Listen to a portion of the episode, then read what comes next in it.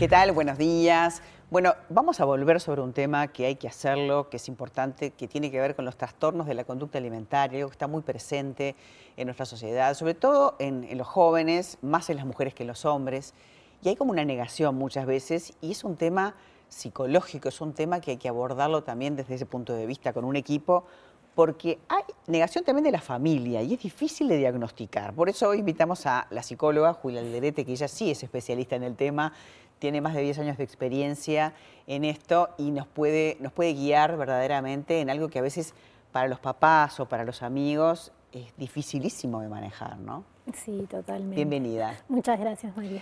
Bueno, básicamente hablamos más que nada de la anorexia y la bulimia. Ahora hay muchísimos más trastornos y nombres nuevos, ¿verdad? Exactamente, exactamente. Son los más conocidos, pero está la ortorexia, la vigorexia, el desorden por atracón también, ¿no? Que son uno de los trastornos que va también en aumento y que también es muy fácil de, es de los más visibles, ¿no? Porque con la anorexia son los que más visibles son. La anorexia porque la persona empieza a perder peso y se hace notorio y el desorden por atracón, al no haber conducta compensatoria, la persona empieza a subir de peso. Entonces los demás como pasan más desapercibidos mayor tiempo, ¿no?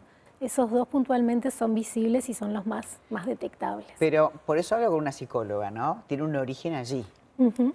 Sí, exactamente. Eh, siempre es esto, son enfermedades mentales donde encuentran a través de cómo se relacionan con la comida, una forma de expresar un dolor, un sufrimiento, diferentes vivencias que en su momento no pudieron ser puestas en palabras de manera sana o expresarlas de alguna forma. ¿no?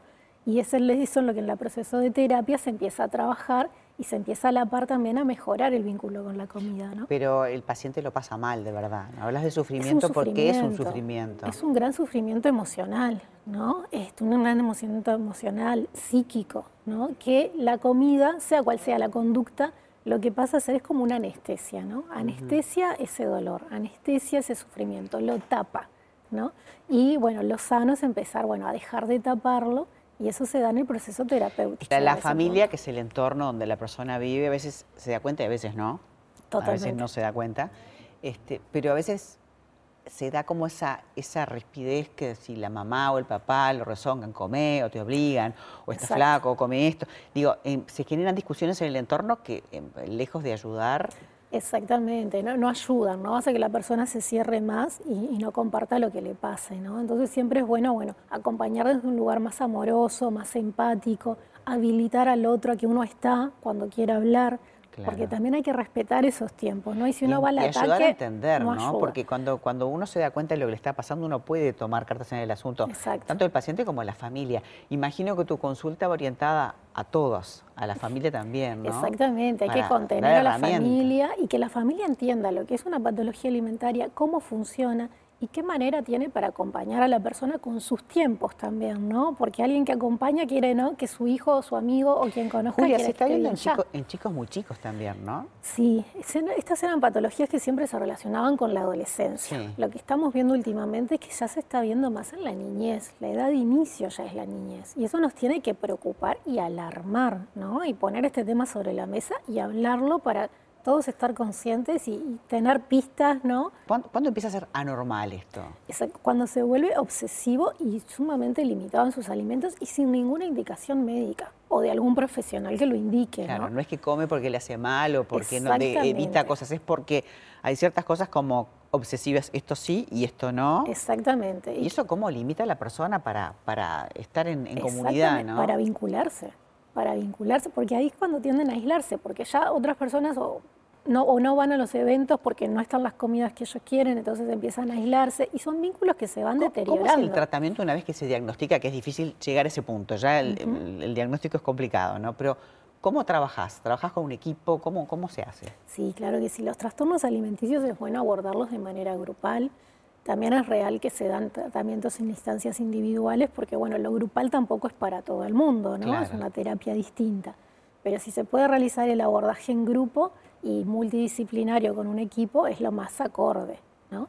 Este, y bueno, y es en ese espejo, ¿no? En el contacto con otras personas que tienen conductas patológicas, ¿no? Que empiezan a tomar conciencia, porque lo que siempre hablamos, ¿no? De esa negación.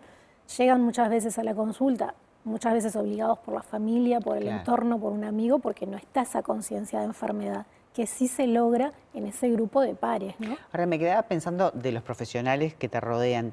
Tienen que estar en sintonía. O sea, si hablas con un nutricionista, tiene que saber de trastornos, porque eh, sabemos que el nutricionista sabe muchísimo de cómo elaborar una dieta, qué es lo mejor, cómo equilibrarla.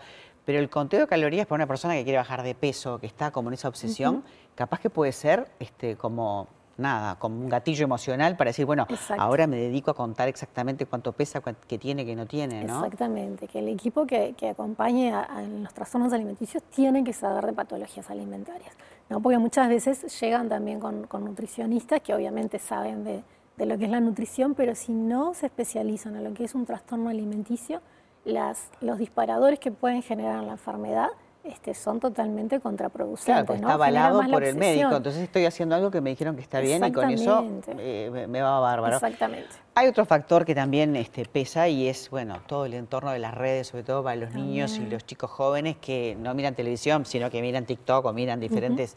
Este, y claro, y es un mundo de fábula con todos filtros que no es real y que, bueno, se los creen, ¿no? Exactamente, exactamente. Y cómo eso impacta en los adolescentes y niños este, con cierta fragilidad o vulnerabilidad. Así que hay que hacer un abordaje este, eh, en, muchos aspectos en muchos como psicóloga. Aspectos. Y también un abordaje online, a veces es presencial y a veces podés llegar a, conectarte a través de aparatos que, bueno, que los chicos hoy manejan. Sí, claro que sí, que permite ese acceso y esa facilidad este, para ayudar a las personas a que puedan sentirse bien. Lo importante es el diagnóstico precoz, que si te pasa que tu hijo, tu primo, tu amigo, alguien que ves, una niña, notas algo raro, por lo menos hacer la consulta, Julia, ¿no? Para que, para que nos guíes para evitar llegar a, situaciones peores. Exactamente, para evitar que la patología vaya avanzando y generando un deterioro que es muy difícil. No, y aparte se hace un tratamiento y se puede superar, no es, un, no es, crónico, esto se puede resolver, que eso es lo importante. Claro que sí. Eso es el buen vivir, así que te agradezco que hayas venido. Muchas gracias, María. Gracias, Julia. Nosotros seguimos con más.